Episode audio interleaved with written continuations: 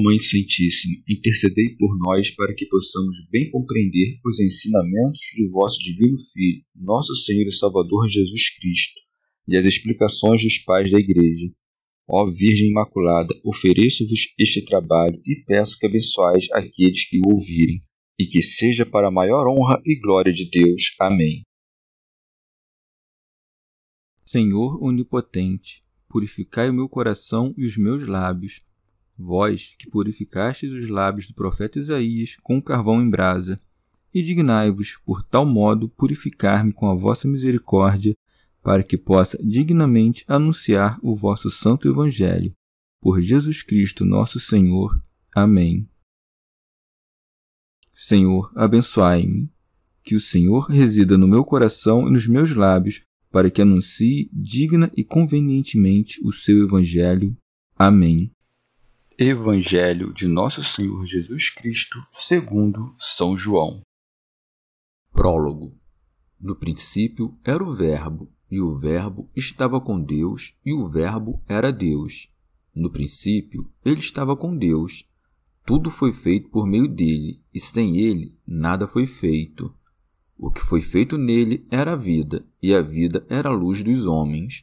E a luz brilha nas trevas, mas as trevas não apreenderam. Houve um homem enviado por Deus, seu nome era João. Este veio como testemunha, para dar testemunho da luz, a fim de que todos crescem por meio dele. Ele não era luz, mas veio para dar testemunho da luz. O Verbo era a luz verdadeira que ilumina todo homem. Ele vinha ao mundo. Ele estava no mundo e o mundo foi feito por meio dele mas o mundo não o reconheceu.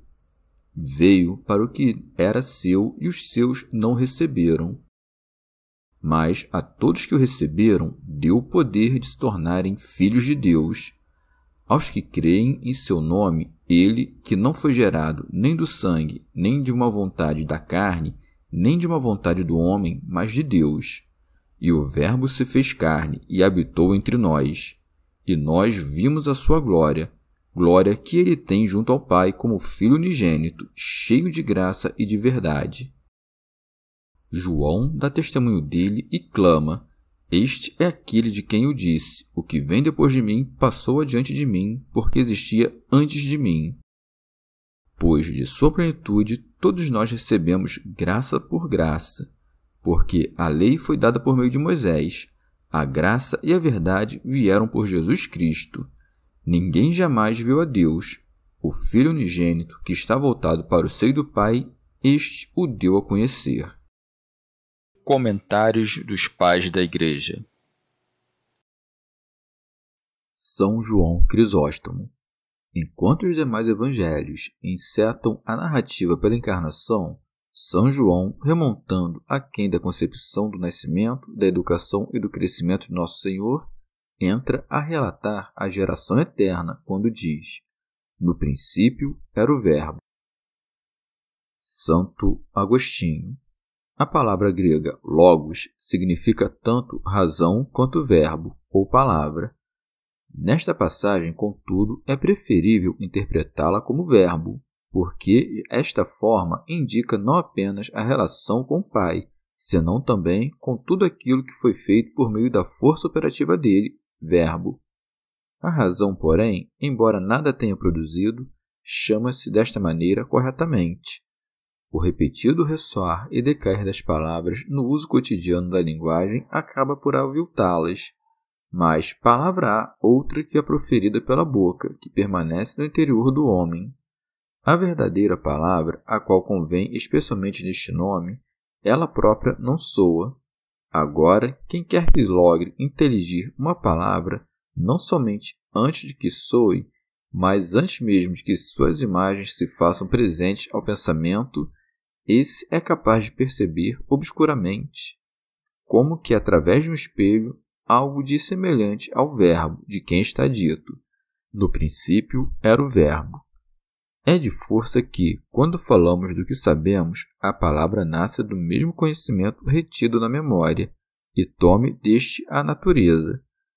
Quando o pensamento é informado pelo que sabemos, aí temos o verbo, que se acha no coração, e não é grego nem latino. Com efeito, não pertence a língua alguma. No caso, porém, de o produzirmos exteriormente, nos vemos obrigados a empregar um signo para indicá-lo, donde o verbo que ressoa no exterior seja signo daquele que permanece latente no interior. A este último, de fato, convém mais precisamente a denominação verbo. O que é proferido por uma boca de carne não é senão a voz do verbo, a qual não se chama palavra, senão a força daquele verbo interior que ela transpõe ao exterior. São Basílio. Com efeito, este verbo não é verbo humano, como poderia haver no princípio um verbo humano quando o mesmo homem recebeu por último o princípio da geração? Não era, pois, humano, tampouco angélico, pois que todas as criaturas se acham dentro dos limites do universo e tomam do Criador os princípios de seu ser. Ouve, pois, cuidadosamente o que diz o evangelista. O Verbo é o próprio unigênito. São João Crisóstomo. Mas se alguém perguntar porque nada diz do pai e de pronto sai a falar do filho. Respondemos que o pai era conhecido de todos, embora não como tal, mas como Deus. Desconheciam, entretanto, o filho unigênito. Fazia-se mais necessário, desde logo, mostrá-lo àqueles que o não conheciam. Ao dizer do filho, não deixava de dizer do pai, pelo que é chamado Verbo. Tensionava ensinar que o Verbo é o Filho único de Deus, não pensassem se tratar de geração meramente carnal, e mostrando que este Verbo foi engendrado de Deus e de modo incorruptível, dava em terra com todas as concepções equivocadas, e também assim o chama, porquanto o Filho de Deus nos daria a conhecer o Pai. Deste modo, não o chama simplesmente Verbo, mas, para distingui-lo de todos os outros verbos, ajunta o artigo definido, as Escrituras soem chamar verbo ou palavra as leis e mandamentos de Deus. O verbo de que fala o evangelista aqui é, porém, substância, hipóstase, ente nascido, impassível do Pai. São Basílio. Por que então verbo? Porque de um nascimento impassível, imagem daquele que o gerou, o qual manifesta a pleno em si mesmo, sem divisão, dotado como ele de toda perfeição. Atas do Concílio de Éfeso. As Escrituras chamam Filho tanto ao Filho do Pai quanto ao Verbo, e também à luz eterna, e empregam revezadamente todos estes termos para falar de Cristo, opondo-se assim ao blasfemo. Teu filho tem a mesma natureza que tu. A Escritura, para que conheças a unidade substancial entre pai e filho, chama a este nascido daquele, filho unigênito. Ademais, como as noções de nascimento e filiação passam a ideia de sofrimento, chama-o Verbo de Deus, pondo a lume o impassivo de seu nascimento. E como todos os pais são mais velhos que seus filhos, o que não se verifica na geração divina, nomeia ao filho unigênito do Pai como o brilho da luz eterna. De fato, a luz procede do Sol, mas não lhe é posterior. Esse nome, pois, o brilho da luz eterna, mostra que o Filho é coeterno ao Pai. O nome Verbo assina a impassibilidade deste nascimento. O nome Filho, por fim, indica a consubstanciabilidade entre os dois. São João Crisóstomo.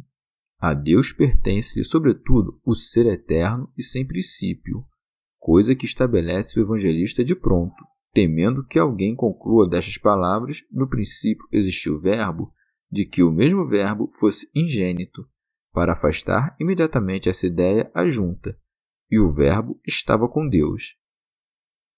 Santo Hilário de Poitiers estava junto de Deus desde sempre, achava-se fora do tempo, sim, mas nem por isso é ingênito. São Basílio e torna a dizê-lo por conta dos blasfemos que cuidavam que o Verbo não existia desde sempre. Onde estava?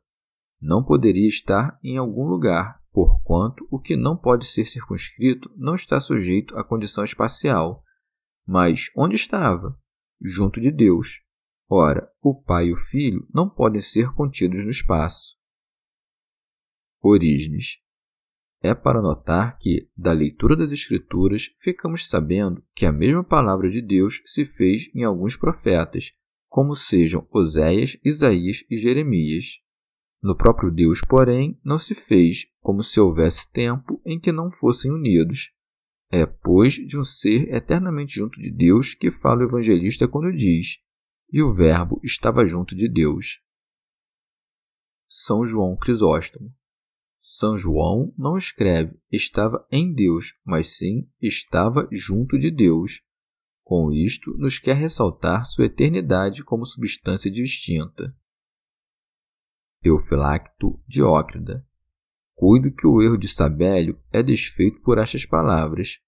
Este heresiarca costumava ensinar que o Pai, o Filho e o Espírito Santo não formavam senão uma só pessoa, a se manifestar ora como Pai, ora como Filho, ora, enfim, como Espírito Santo.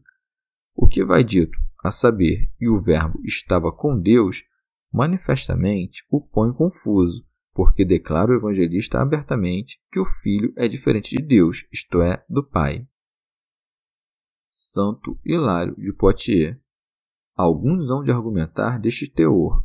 O verbo não é senão o som da voz, o enunciado das coisas, expressão de pensamentos. Ora, o verbo estava no princípio com Deus, porque a palavra, expressão do pensamento, é eterna, quando, porém, o é aquele que a pensa. Como podia o Verbo estar no princípio se não está sujeito ao antes e depois?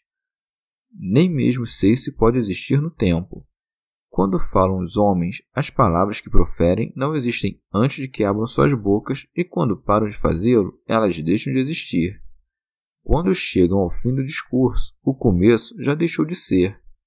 Mas, se tu tivesses aceitado, ignorante que és, estas primeiras palavras, no princípio existiu o Verbo. Por que inquirir o significado das que seguem? E o Verbo era Deus.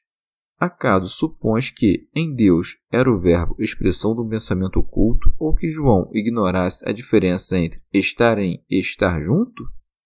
O que existia no princípio te é apresentado como estando não em outro, mas com outro.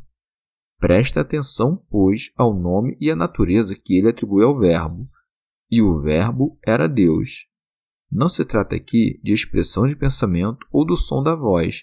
Esse Verbo é um ser subsistente e não mero som. É uma natureza e não simples expressão, não algo inane, mas Deus. São Basílio.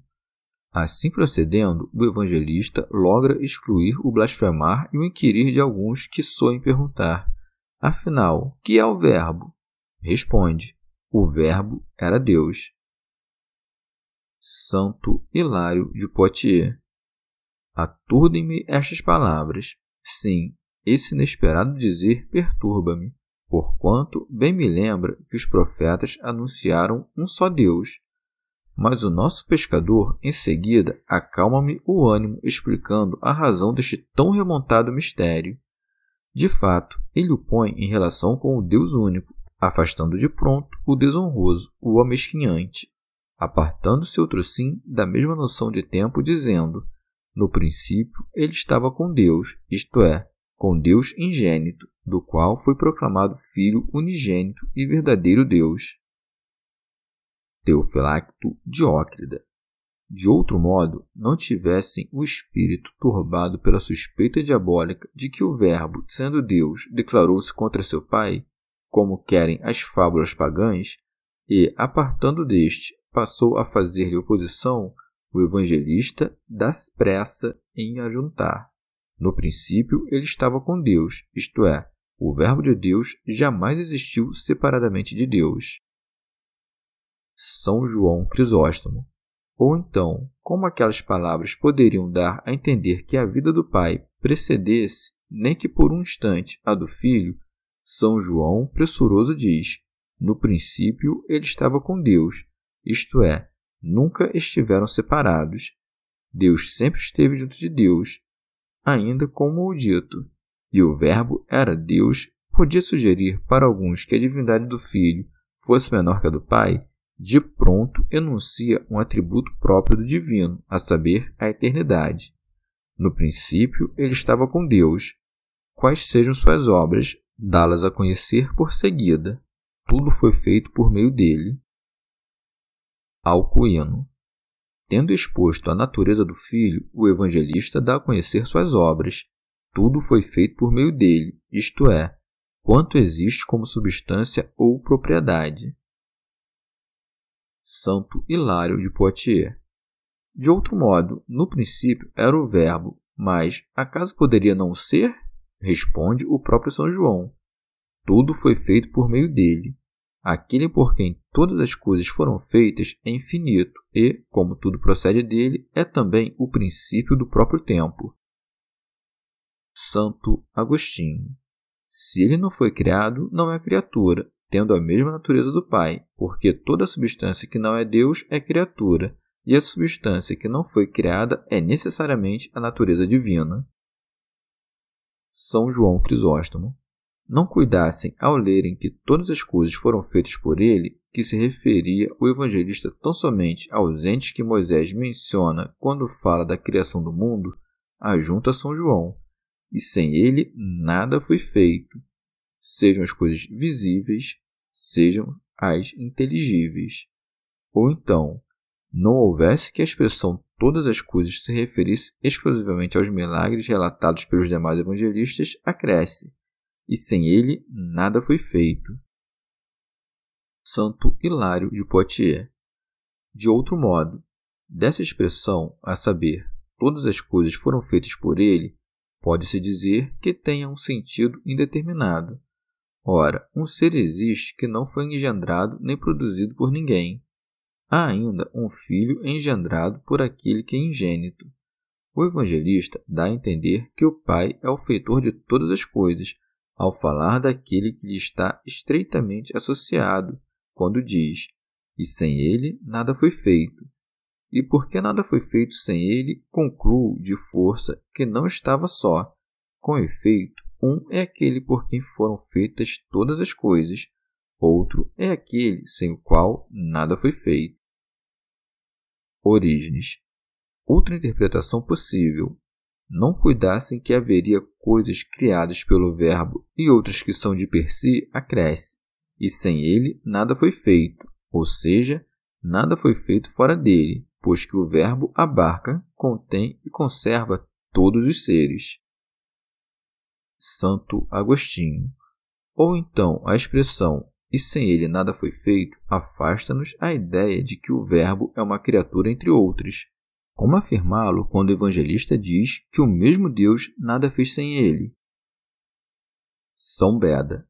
O evangelista acaba de dizer que todas as criaturas foram feitas pelo Verbo, a fim de que não lhe atribuíssemos uma vontade cambiante, como se, por exemplo, ele decidisse fazer uma criatura que não conhecesse desde toda a eternidade, ele toma cuidado de nos ensinar que a criação sucedeu no tempo, é verdade, mas que o instante e o objeto dela existiram desde sempre no pensamento eterno, na sabedoria do Criador, e expressa-o nesses termos: o que foi feito nele era a vida. Santo Agostinho. Pode-se interpretar essa passagem deste modo: o que foi feito nele era vida. Neste caso, tudo é vida, porque nada há que não tenha sido feito por ele, a sabedoria de Deus, como diz o salmista. Fizeste com sabedoria todas as coisas. Pode-se dizer igualmente, pois, que todas as coisas foram feitas nele como foram por ele. Portanto, se tudo que foi nele criado é vida, então a terra é vida e a pedra do mesmo modo. Afastemo-nos dessa interpretação equivocada, tão própria aos maniqueístas, não adotemos tão absurdo discurso a dizer que as pedras e as paredes são dotadas de vida. Quando são refutados e contrariados, apoiam-se nas Escrituras dizendo-nos: Então, por que está escrito que tudo que foi feito nele era vida? Faz-se, pois, necessário entender essa passagem do seguinte modo: O que foi feito era vida nele. A terra foi criada, mas esta que foi criada não é vida, o que é vida não é senão a razão espiritual, o pensamento eterno que existe na sabedoria de Deus em virtude da qual a terra foi feita. Assim, a vida não a achamos num móvel qualquer, por exemplo, quando é fabricado. Com efeito, esse móvel é vida no projeto que foi na mente do artífice. Do mesmo modo, contém a sabedoria divina pela qual tudo foi criado, os projetos eternos de todas as criaturas, e, bem que estas coisas não sejam em si mesmas a vida, vivem naquele que as fez. Euflacto Diócrida Disse que nele estava a vida. Ninguém cresce que o Verbo se achava separado dela. Agora ensina que ele é a vida espiritual e a luz de todos os seres racionais. E a vida era a luz dos homens, como se dissesse. Não se trata da luz sensível, mas de uma luz de todo intelectual, capaz de alumiar a própria alma.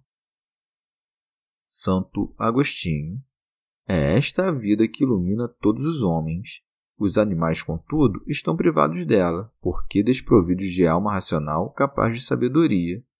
O homem, ao contrário, criado à imagem de Deus, está dotado de alma racional que lhe permite compreender a mesma sabedoria. Assim, essa vida que trouxe todas as coisas à existência é, ao mesmo tempo, luz a clarear não distintamente todos os animais, senão somente os homens. Esta vida, que é a luz dos homens, os corações dos insensatos não puderam compreendê-la, pois que, puxados para baixo pelos pecados, não lograram divisá-la, e para que não a crescem inexistente, porque a não enxergam, prossegue, e a luz brilha nas trevas, mas as trevas não a aprenderam. Um homem cego está como que ausente para o sol, embora este lhe esteja presente. Ora, Todos os insensatos, dir-se-iam, têm a sabedoria diante dos olhos, mas não podem vê-la, não porque cegos, ela lhes esteja de largo, senão porque eles acham-se apartados dela. Orígenes, porque não é o próprio Verbo chamado luz dos homens, mas a vida que nele havia. A vida em questão aqui não é aquela compartilhada tanto pelas criaturas racionais quanto pelas irracionais, mas é que se acha unida ao mesmo verbo, do qual tomamos parte por via deste verbo primevo, e que nos capacita não somente a discernir a vida aparente e desprovida de realidade, senão também desejá-la como verdadeira. Participamos, pois, por primeiro, na vida que, para alguns, não é ainda posse atual da luz, senão mera potencialidade, porquanto não desenvolveram ainda aquele vivo desejo de conhecimento. Para outros, ao contrário, essa vida se faz luz em ato. São estes aqueles que, seguindo o conselho do apóstolo, buscam com afinco dons os mais perfeitos, isto é, a palavra de sabedoria. Santo Agostinho Disse um certo platônico que o começo deste santo evangelho deveria ser inscrito em letras de ouro no lugar mais destacado das igrejas. São Beda. Com efeito, os outros evangelistas relatam o nascimento temporal de Cristo. São João, por seu turno, nos ensina que ele existia no princípio, dizendo: No princípio era o Verbo. Os demais se apressam em fazer com que desça do céu à terra mas João declara que sempre esteve com Deus e o Verbo estava com Deus. Os três primeiros evangelhos descrevem a vida mortal que levou entre os homens. Este o apresenta como Deus quando diz: E o Verbo era Deus. Os outros o mostram a viver como homem entre homens, sujeito ao curso do tempo. Aqui, Deus junto de Deus no princípio. No princípio, ele estava com Deus. Os demais evangelistas relatam as grandes coisas que fez enquanto homem. São João nos dá a conhecer que Deus Pai fez todas as coisas por ele. Tudo foi feito por meio dele e sem ele nada foi feito. Santo Agostinho. O que precede esta passagem tinha por objeto a divindade de Jesus Cristo, que, vindo até nós, revestiu-se da forma humana como, porém, no Verbo feito carne a humanidade velava a divindade, um homem extraordinário foi enviado antes dele, por cujo testemunho se soubesse que ele era mais que homem. houve um homem, Teofilacto Diócrida, e não um anjo contrariando o que muitos ideavam. Santo Agostinho, como haveria este homem de nos dizer a verdade sobre Deus, porque foi enviado por Deus?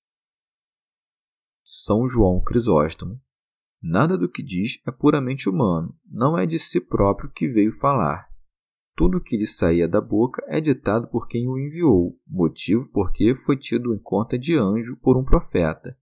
Eis que mando o meu anjo. Porque um anjo, isto é, enviado, nada tem de seu para comunicar. Quando escreve que foi enviado, não lhe refere o ser, senão ao ministério que viria a cumprir. Assim como Isaías, que não foi enviado de um lugar qualquer, senão de um ponto em que contemplou o Senhor assentado sobre aquele alteado trono sublime, assim João Batista foi enviado do deserto a batizar, como ele mesmo atesta quando fala por estas palavras: O que me mandou batizar em água disse-me: Aquele sobre quem vires descer e repousar o Espírito, esse é o que batiza no Espírito Santo. Santo Agostinho. A este homem, que nome lhe puseram? Seu nome era João. E por que foi enviado? Este veio como testemunha para dar testemunho da luz. São João Crisóstomo. Não porque se fizesse necessário o testemunho da luz, mas para nos dar a saber o verdadeiro motivo da missão de João Batista, o evangelista prossegue, a fim de que todos crescem por meio dele. O Filho de Deus assumiu nossa carne mortal para que não nos perdêssemos, e com o mesmo intuito envia antes de si um precursor, a fim de que a voz de um semelhante tornasse os homens mais inclinados a aceitá-lo.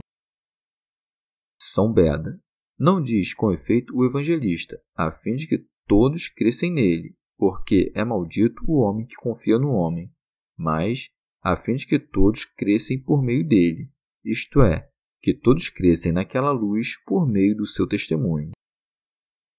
Teofilacto Diócrida. Não há que se culpar João se alguns se recusaram a crer. Se um homem se encerra numa sala sombria, privando-se dos raios do sol, não haveremos de culpar a este, mas aquele. Assim, João foi enviado para que todos crescem por meio dele.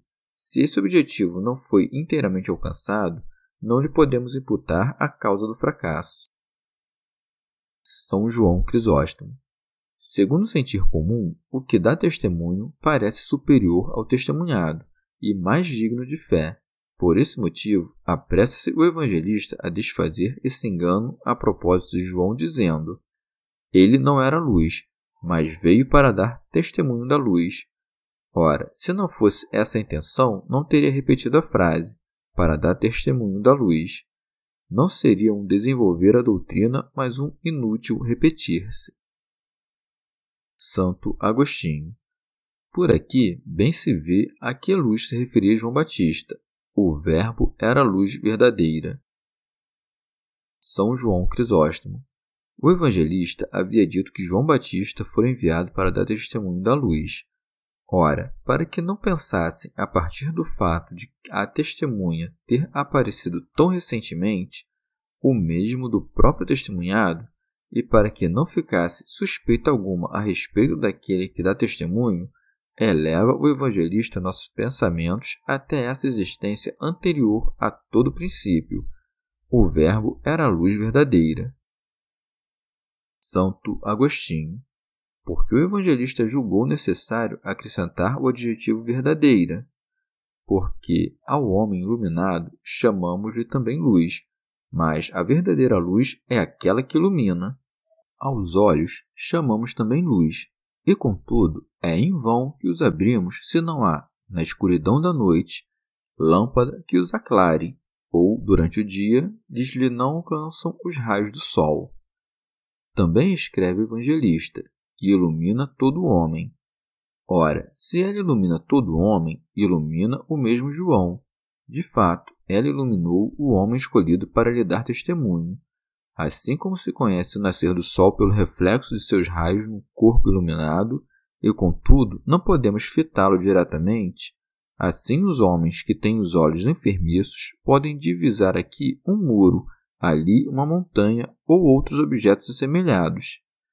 O mesmo se passava com aqueles que conviveram com Jesus Cristo, menos capazes ainda de lobrigá-lo. Alumiou a João com seu irradiar, e este, confessando de maneira sublime a fonte de onde provinha a luz, deu a conhecer quem o iluminava. Acresce: Ele vinha ao mundo, ou seja, se o homem não viesse a este mundo, não teria necessidade de ser iluminado. Porém, como deixou o lugar em que gozava contínuo essa luz divina, tem agora a necessidade de ser iluminado. Teofilacto Diócrida Vestem-se os maniqueístas ao afirmar que somos obra de um Criador mau e tenebroso, porquanto jamais lograríamos ser iluminados não fôssemos criaturas da verdadeira luz.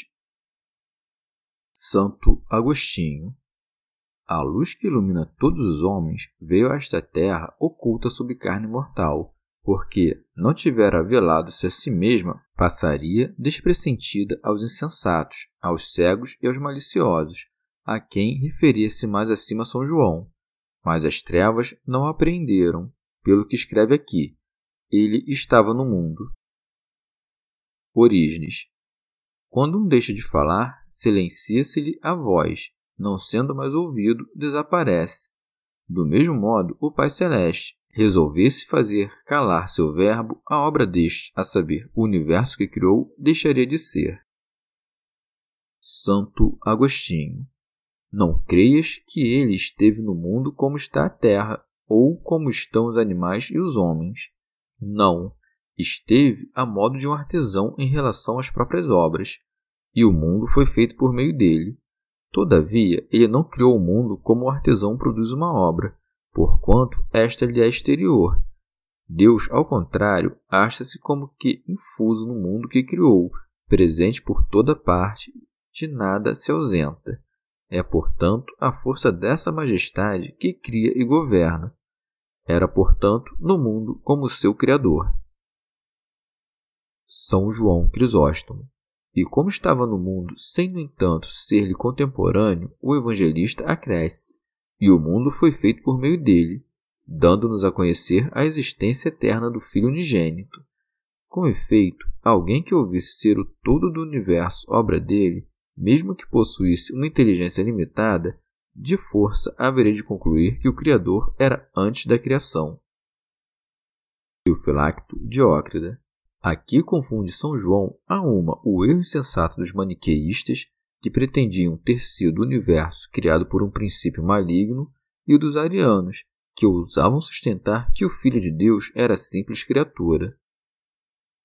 São João Crisóstomo. Ou dizer mas o mundo não o reconheceu refere-se aos tempos que precederam a encarnação.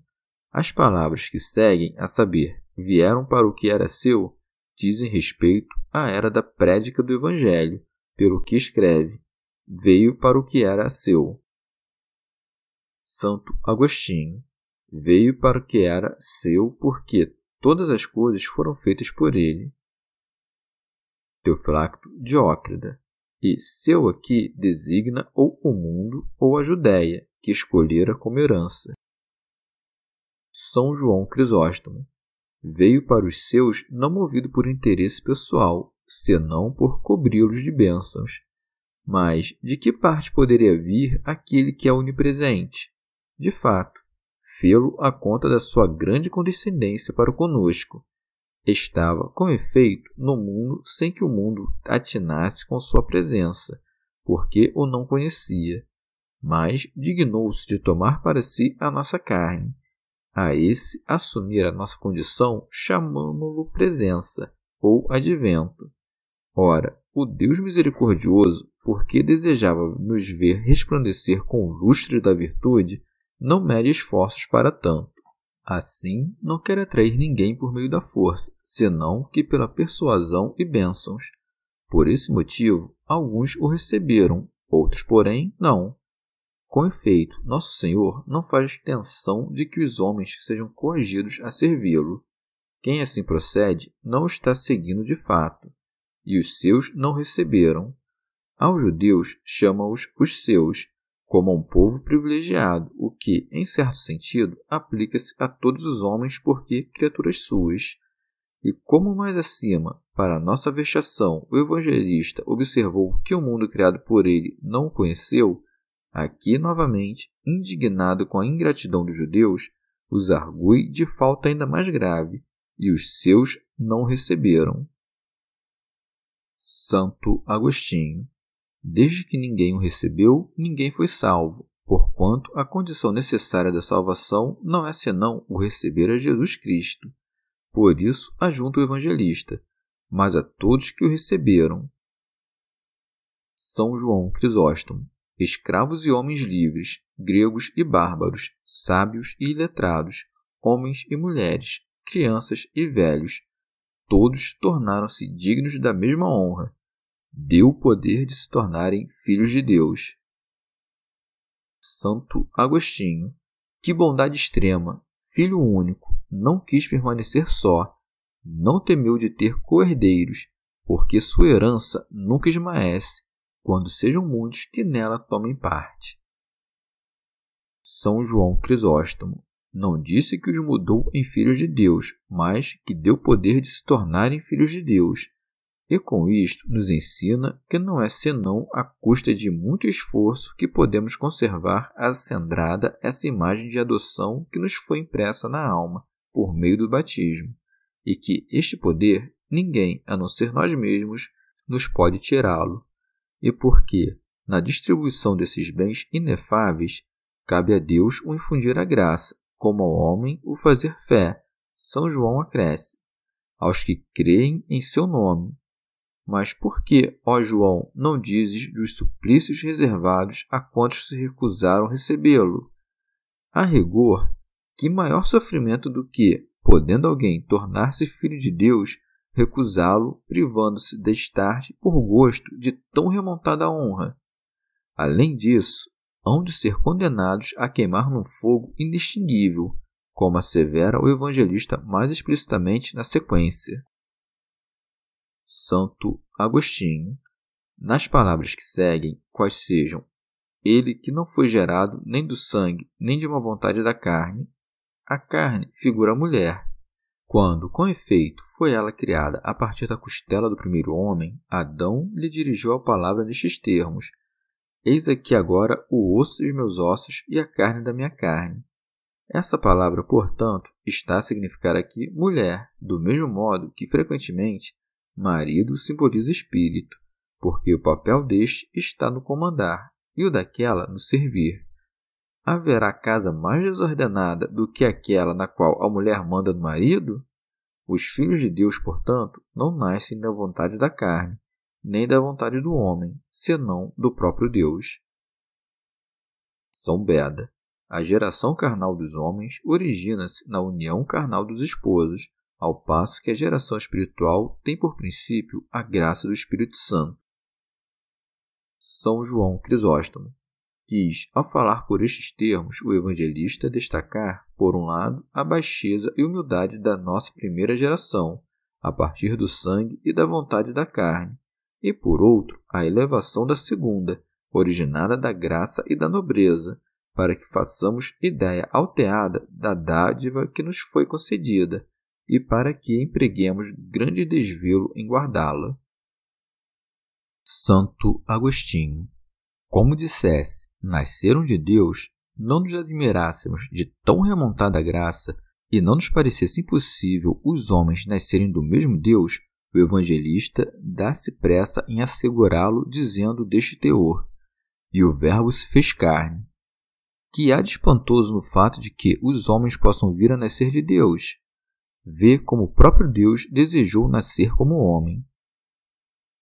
Atas do Concílio de Éfeso.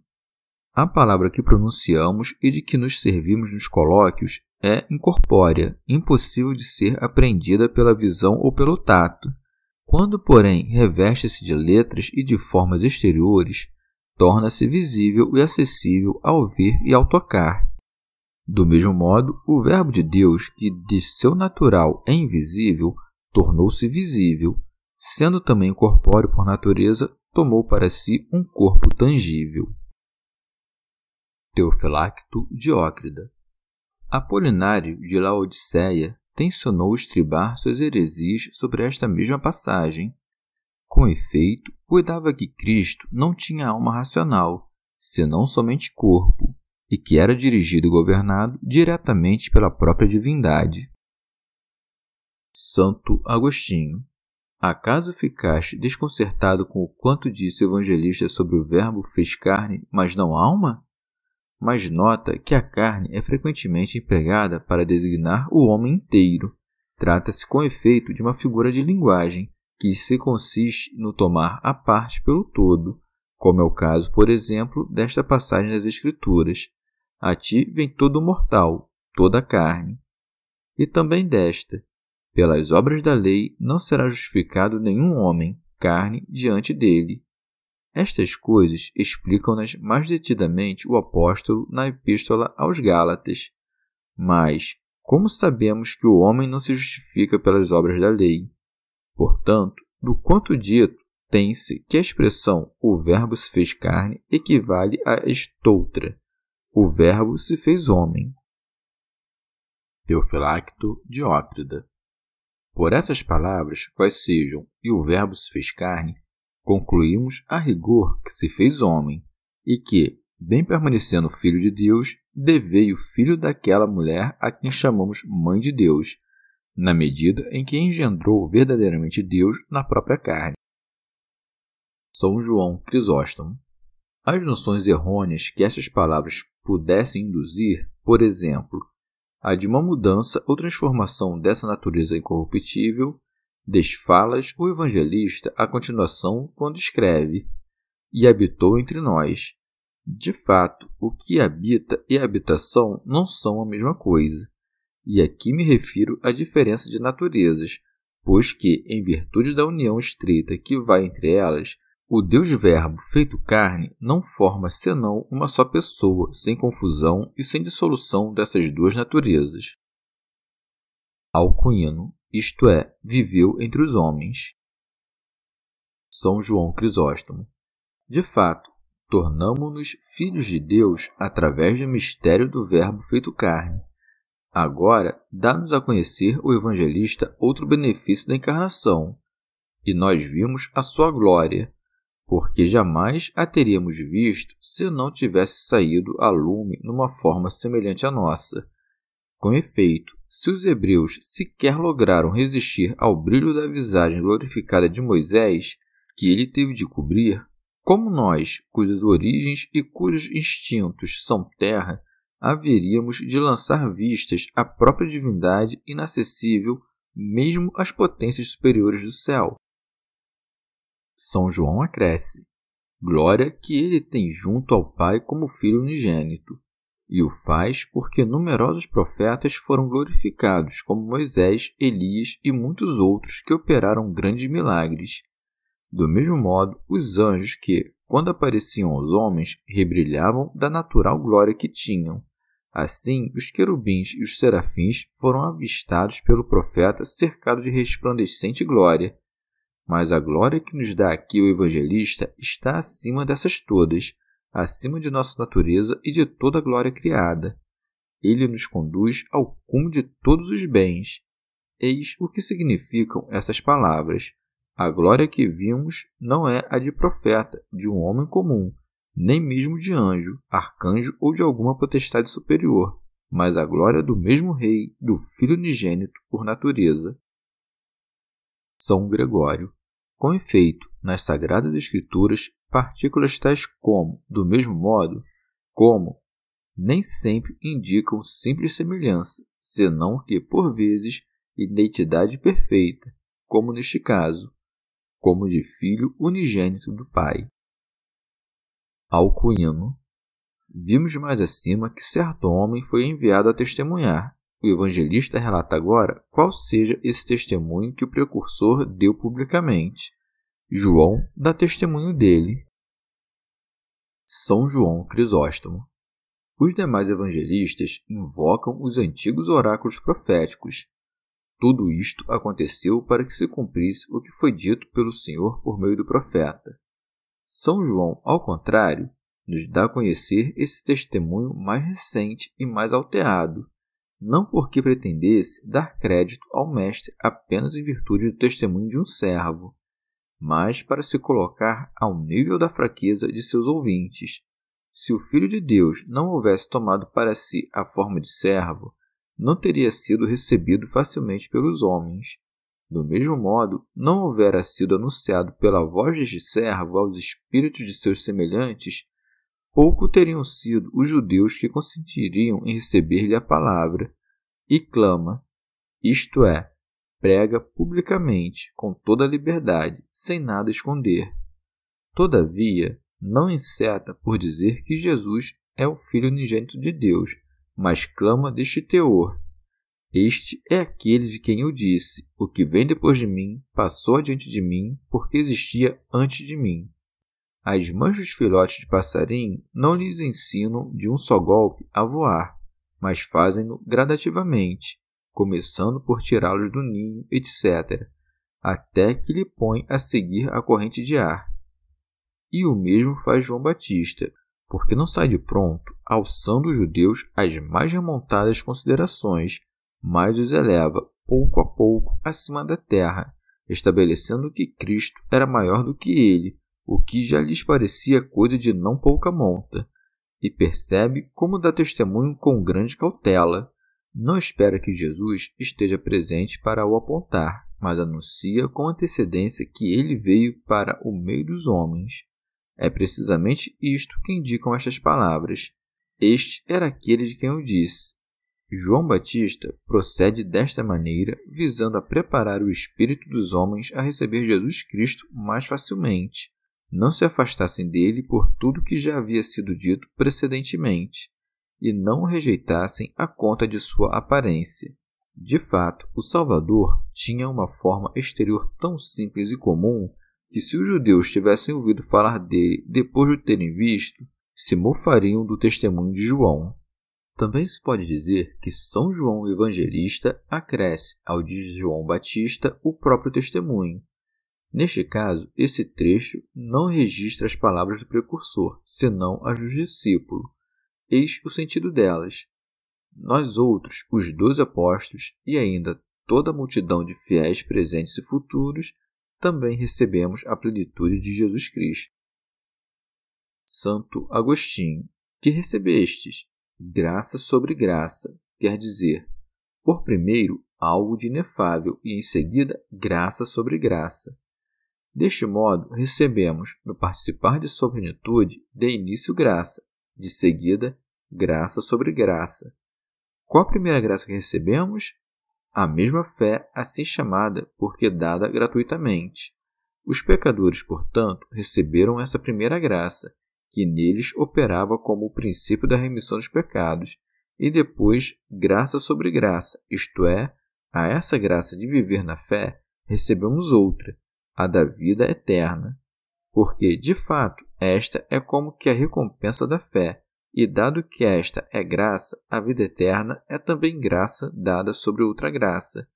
Esta não existia no Antigo Testamento, porque cabia à lei punir, mas não socorrer. Ordenava sem curar. Mostrava o mal sem desaparecer com ele. Contentava-se com preparar os homens a receber o médico que haveria de trazer graça e verdade. Eis porque o evangelista junta porque a lei foi dada por meio de Moisés, a graça e a verdade vieram por Jesus Cristo. A morte do seu Senhor destruiu a morte temporal e a eterna, e esta graça a lei prometia, mas não a podia dar. São João Crisóstomo é o mesmo evangelista que, intentando ressalvar a preeminência dos dons trazidos por Jesus Cristo sobre os de Moisés, nos dá a saber os verdadeiros motivos dessa superioridade. Este, sendo um simples servo, dispensou graças de somenos importância. Jesus, ao contrário, Senhor soberano e Filho de Rei, irradiou-nos graças de ordem deveras superior, porque contempla o Pai e com ele se compadece na vida eterna. Por isso diz: Ninguém jamais viu a Deus. Santo Agostinho por que então disse Jacó: Via Deus face a face? E quanto a Moisés, de quem foi dito, o Senhor falava a Moisés face a face. Também, no mesmo sentido, o profeta Isaías, falando de si mesmo, disse: Viu o Senhor sentado sobre um alto e elevado trono. São Gregório. Essas passagens nos ensinam claramente que, no transcurso desta vida mortal, podemos de fato divisar Deus em certas figuras, mas não nos é dado o contemplá-lo em sua natureza. A alma, como que inspirada da graça do Espírito Santo, logra remirá-lo em filigrama, sem jamais atingir a visão íntima da essência divina. É por isso que Jacó, assegurando que viu Deus, a rigor não viu senão a um anjo. Do mesmo modo, Moisés, que, falando face a face com Deus, rogou-lhe deste teor: Mostra-me a tua glória, donde se conclui que tinha sede de contemplá-lo em todo o esplendor desta natureza infinita que entrevia como em figuras. São João Crisóstomo. Ninguém senão o Filho e o Espírito contemplam o Pai, como seria possível a criatura completar o incriado? Ninguém, pois, conhece o Pai senão o Filho. O Filho unigênito, que está voltado para o seio do Pai, este o deu a conhecer. E para que ninguém levasse a certeza de que Filho aqui se referisse aos filhos de Deus pela graça, precedeu esta palavra do artigo. E como se isso não bastasse, acrescenta o termo unigênito. Santo Hilário de Poitiers o nome filho não parecia explicitar-lhe o suficiente a natureza divina, motivo porque João Batista ajunta um termo que designa a virtude que lhe é própria. Com efeito, servindo-se da expressão filho unigênito, exclui em absoluto a noção de adoção, pois que a natureza divina, e somente ela, é capaz de preencher toda a significação do termo unigênito. São João Crisóstomo e desta mesma verdade ajunta ainda outra prova, que está voltado para o seio do Pai, privilégio deveras superior à mera visão de Deus. De fato, quem apenas vê não logra conhecer perfeitamente o que vê. Aquele, porém, que habita no seio do Pai, esse nada pode ignorar. Quando, pois, ouvires estas palavras, ninguém jamais viu o Pai, senão o Filho, não as tome no sentido de que este detém apenas um conhecimento superior àquele dos homens, e que, contudo, não abarca a imensidade do seu ser. Quando o evangelista nos dá a conhecer que ele está no seio do Pai, refere-se com isto à união íntima entre os dois, no eterno coexistir. Santo Agostinho. No seio do Pai, isto é, na presença secreta do Pai, porque esse termo não se aplica propriamente a Deus. Servimos-nos desta expressão, contudo, porque aquilo que entendemos por seio é como que a nossa parte mais íntima. Aquele que conhece o Pai no seu íntimo é que nos pode contar o que viu. São João Crisóstomo. E o que nos contou? Que não há senão um só Deus. Ora, Acaso não foi precisamente isto que Moisés e os profetas nos deram a conhecer antes da vinda de Jesus? Que aprendemos do Filho a respeito de que está voltado para o seio do Pai, que o unigênito falou por meio dos profetas, que através dele recebemos uma doutrina em muito superior, que Deus é Espírito, que seus adoradores devem adorá-lo em espírito e verdade, e, finalmente, que Deus é o Pai do Filho unigênito. Chegamos ao fim de mais um dia de comentários da Catena Áurea. Muito obrigado por ficarem até aqui. Que Nossa Senhora derrame suas graças sobre nós e até amanhã.